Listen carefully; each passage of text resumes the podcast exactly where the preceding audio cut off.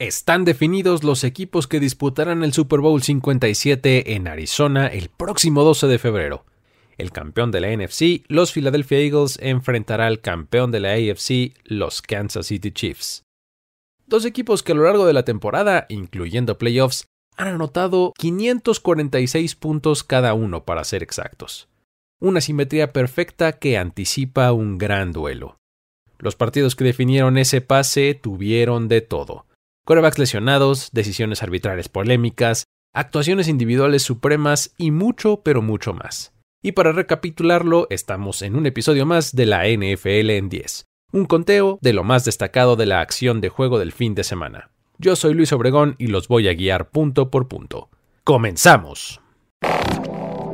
Comienza la cuenta regresiva para el podcast que resume la acción de tu fin de semana NFL. La NFL en 10. La NFL en 10. Con Luis Obregón. Número 10. Expectativa y anticipación en San Francisco. No podemos olvidar que este equipo perdió a su quarterback titular Trey Lance en el primer partido del año. Siguió con Jimmy Garoppolo y encontró éxito solo para perderlo también por lesión. Y toparse, por supuesto, con Mr. Irrelevant Brock Purdy con quien llegaron hasta esta instancia. Los playmakers a la ofensiva, una defensiva que tranquilamente se puede nombrar como la mejor de la temporada y un staff de cocheo de altísimo nivel hicieron que los 49ers pasaran de ser considerados contendientes al inicio del año a desterrados a media temporada para luego ser la historia favorita de muchos. Este será uno de los equipos más interesantes de seguir en el offseason, ya que tiene mucho por decidir comenzando por supuesto con el rumbo que seguirán en la posición de quarterback. ¿Seguirán con Brock Purdy aprovechando el momentum generado?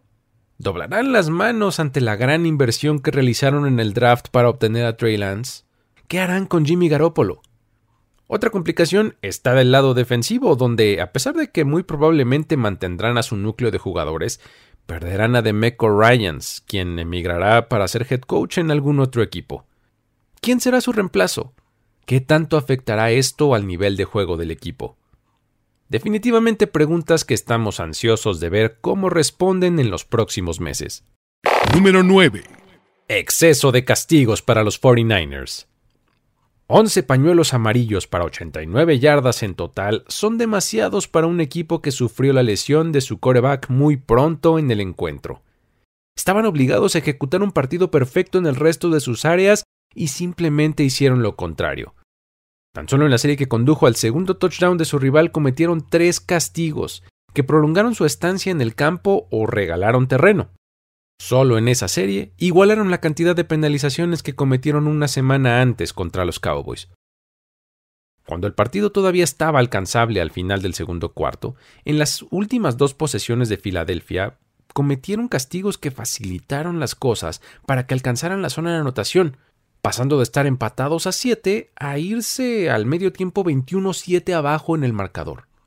Probablemente uno de los más recordados, por supuesto, va a ser el cometido por Trent Williams, quien lanzó a su rival al suelo en un conato de pelea como si fuera un muñeco de trapo. En este momento ya la frustración era muy notoria en todos sus integrantes y tal vez esto haya llevado a este castigo. Parecía que los jugadores querían hacer demasiado a lo largo del partido para compensar la ausencia de su coreback, y eso los sacó de concentración. Número 8.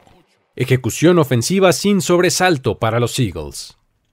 A pesar de que tuvieron un primer cuarto en el que no lucieron nada eficientes, apartándose del juego terrestre y planteando un partido que parecía conveniente para la defensiva rival, en adelante se reencontraron con los acarreos y controlaron el partido mostrándose superiores con ofensivas largas y sostenidas que usualmente terminaban en puntos se combinaron para casi 150 yardas y 4 anotaciones por tierra, lo cual fue más que suficiente para imponerse claramente 31 a 7 a su rival.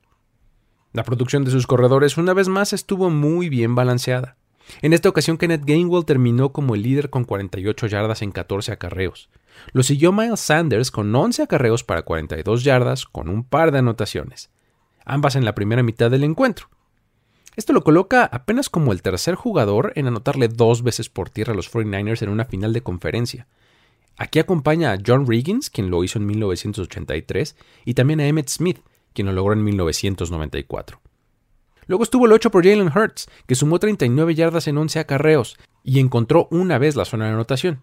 Su touchdown número 15 en la temporada incluyendo playoffs, la cantidad más grande en la historia de la liga.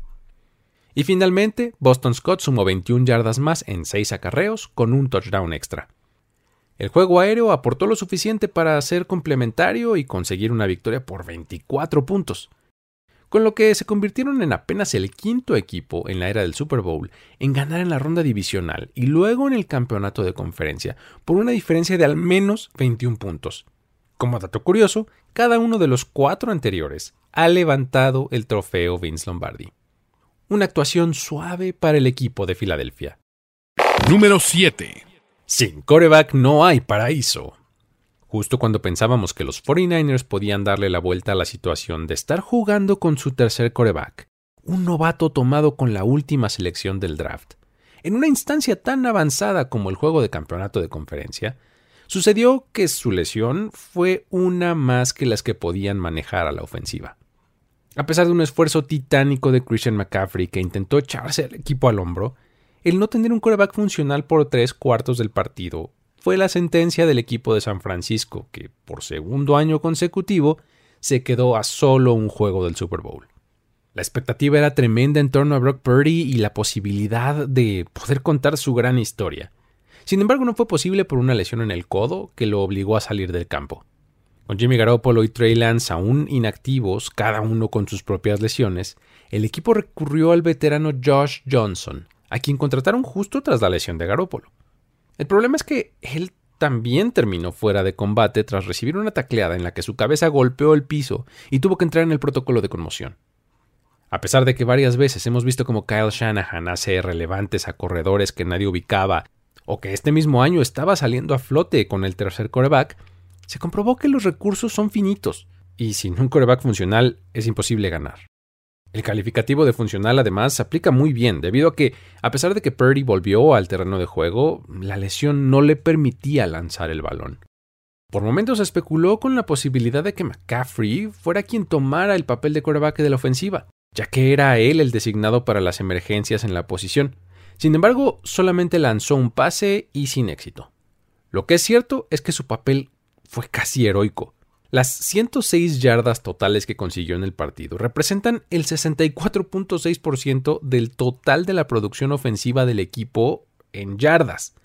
Además de que la única anotación de su equipo vino por su cuenta en un acarreo en el que rompió cuatro tacleadas. Un touchdown con el que mantuvo viva la racha de nueve partidos consecutivos anotando. La tercera más larga en la historia de la franquicia, empatada con Terrell Owens y solamente detrás de Jerry Rice y Freddie Solomon. Finalmente, los 49ers prácticamente jugaron solamente con 10 hombres y medio a la ofensiva. El problema es que ese medio hombre era el que desempeñaba la posición más importante de ese lado del balón. Número 6. Hassan Reddick, el más valioso para Filadelfia. El impacto de este jugador fue brutal en el encuentro. Primero fue él quien realizó la jugada en la que Brock Purdy quedó fuera del partido. Un golpe limpio y sin mala fe que de facto dejó fuera de toda esperanza a su rival.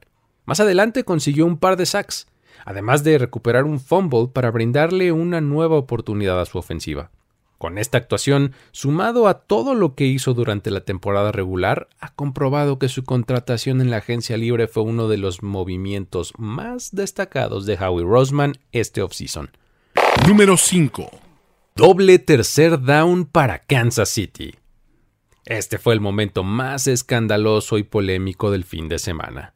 Una situación en la que los Chiefs sacaron una jugada en tercer down y fueron detenidos por la defensiva de los Bengals.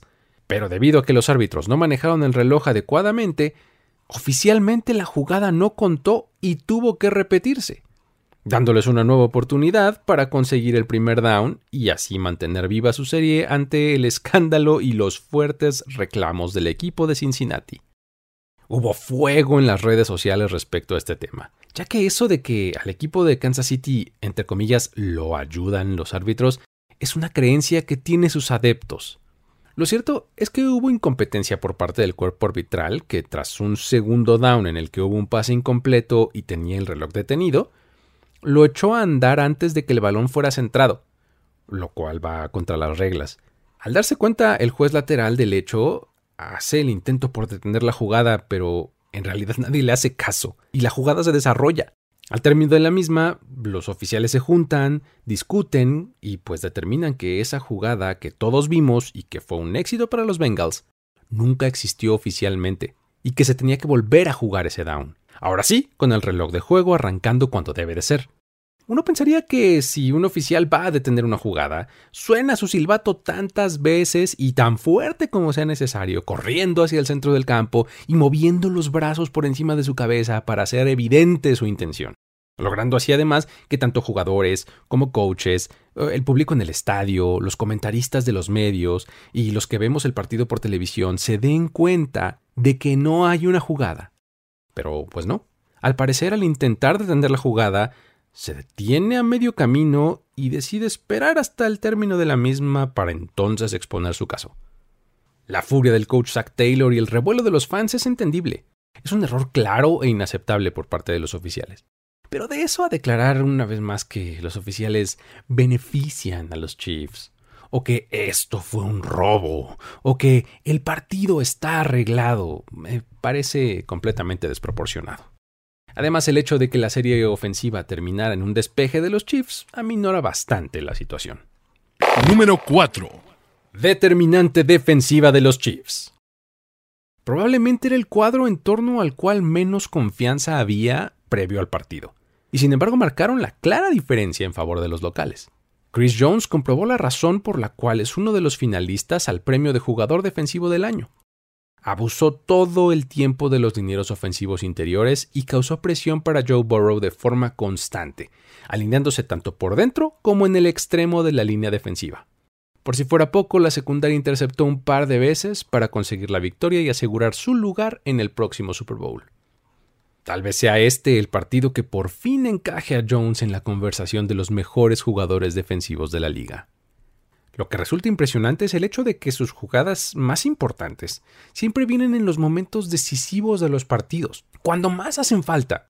En este encuentro estuvo bien complementado en el pass rush por jugadores como Frank Clark, que registró 1.5 sacks, y también por Mike Dana, quien también estuvo encima del coreback contrario constantemente.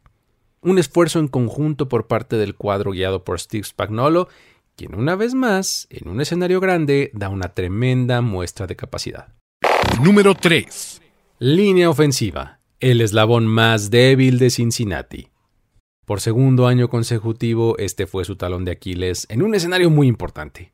En esta ocasión permitieron cinco sacks en el encuentro, cuatro de ellos solo en la primera mitad, metiendo en tremendos problemas a su ataque, dando como resultado un par de entregas de balón y retrasándolo para tener un comienzo que les diera la ventaja ante un rival disminuido por lesiones. Durante todos los playoffs de la temporada pasada nos la pasamos señalando la inviabilidad de que Joe Burrow sobreviviera ante el castigo al que era sometido por sus rivales. El esfuerzo realizado por el equipo desde entonces fue notorio para atraer talento en estas posiciones, pero las lesiones hicieron presa a varios de sus elementos y terminaron en la misma situación. Fue claro que con el paso de los minutos fueron encontrando la mejor forma de compensar estas carencias, y le pudieron brindar una mejor protección a Burrow, la prueba es que 135 de las 147 yardas por pase que consiguieron en la primera mitad vinieron en el segundo cuarto. Más adelante vimos cómo la conexión de Burrow con sus receptores puede ser algo muy especial, pero constantemente estaba bajo una gran presión. En contraste con lo sucedido con los 49ers, aquí sí había coreback, uno muy bueno, pero sufrió mucho para hacer jugadas, lo que comprueba que este es un deporte 100% de equipo. Número 2. Bengals Chiefs. La rivalidad estelar en la AFC. Habiendo disputado dos finales de conferencia en años consecutivos con resultados tan cerrados que se suman a los encuentros de temporada regular, parece que estos dos equipos son los protagonistas de una rivalidad presente y para los próximos años. Lo mejor es que ahora, en esta instancia, cada equipo ya tiene una victoria que presumir lo cual únicamente acrecenta el fuego de las declaraciones realizadas a lo largo de la semana por jugadores y seguidores de los Bengals, que hoy no tienen de otra más que tragarse sus palabras y aguantar el regreso de las declaraciones por parte de los Chiefs. Las cosas comenzaron a crecer cuando fans y jugadores de los Bengals comenzaron a llamar al estadio de Kansas City Burrowhead en vez de Arrowhead, apelando al hecho de que las últimas tres ocasiones en que han jugado entre ellos los han terminado venciendo. Ahora con esta victoria en un escenario tan grande como la final de conferencia, las cosas se balancean. En entrevista postjuego, cuando Mahomes intentaba responder las preguntas en el campo, fue interrumpido por un Travis Kelsey eufórico, quien desechó el mote.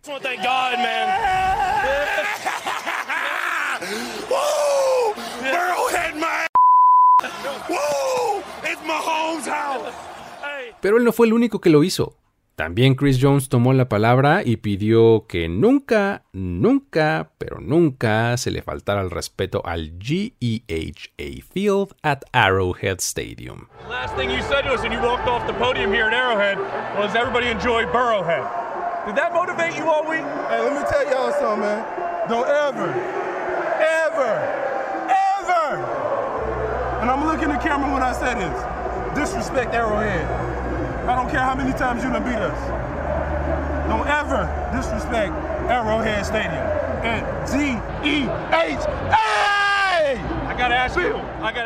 Y es que incluso el alcalde de Cincinnati le entró a la batalla. Durante la semana publicó un tweet con un video en el que decía algo así como Buenas tardes, Cincinnati. Tengo una declaración de la alcaldía.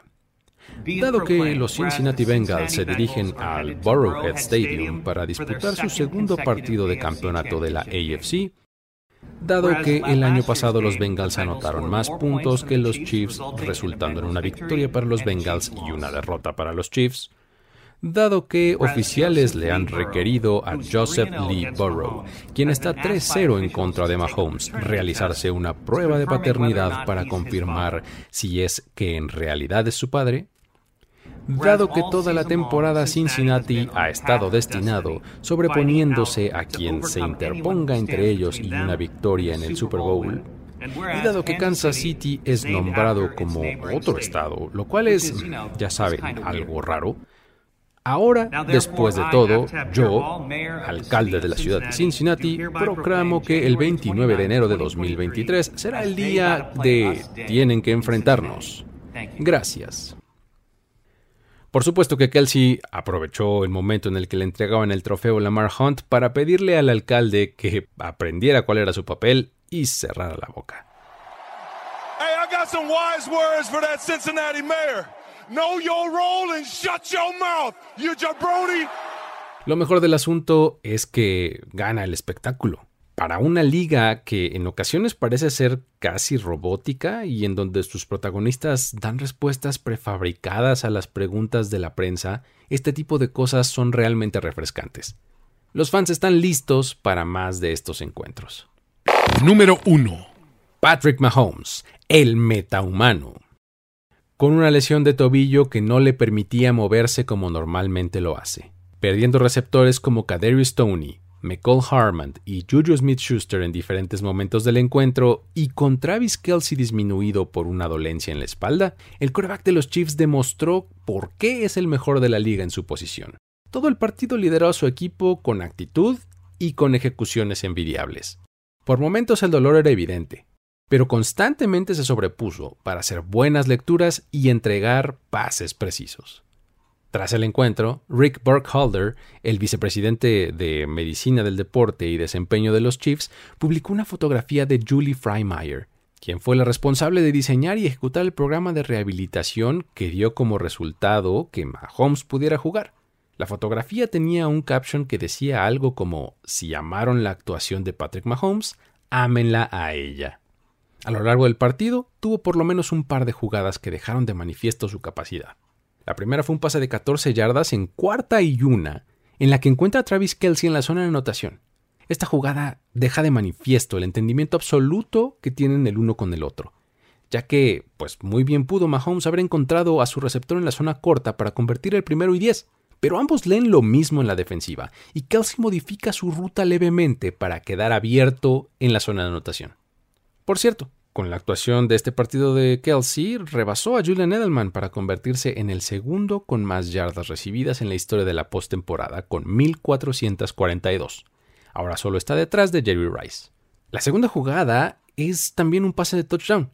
Esta vez fue para Marcus Valdez Cantling, en una jugada en la que navega la bolsa de protección, dando un pase hacia la derecha para evitar la presión y lanza un pase con precisión y fuerza de un rayo láser que llega exactamente a las manos de su receptor y lo recibe en la zona de anotación. Si ese balón lleva un poco menos de fuerza, es desviado por el defensivo. Fue simplemente increíble. Estas jugadas, por supuesto, se complementan con aquellas en las que salió de la bolsa con éxito y compró tiempo con las piernas, lanzando sobre la carrera o incluso ganando yardas por sí mismo por la vía terrestre. Esta actuación ahora lo coloca como el quarterback más joven en alcanzar 10 victorias en playoffs, con solamente 27 años y 134 días. Ahora las dos semanas entre este encuentro y el Super Bowl serán de vital importancia para su recuperación, ya que la próxima vez que salga al campo de juego será contra una defensiva sumamente imponente. La NFL en 10. Hasta aquí llegamos con este conteo.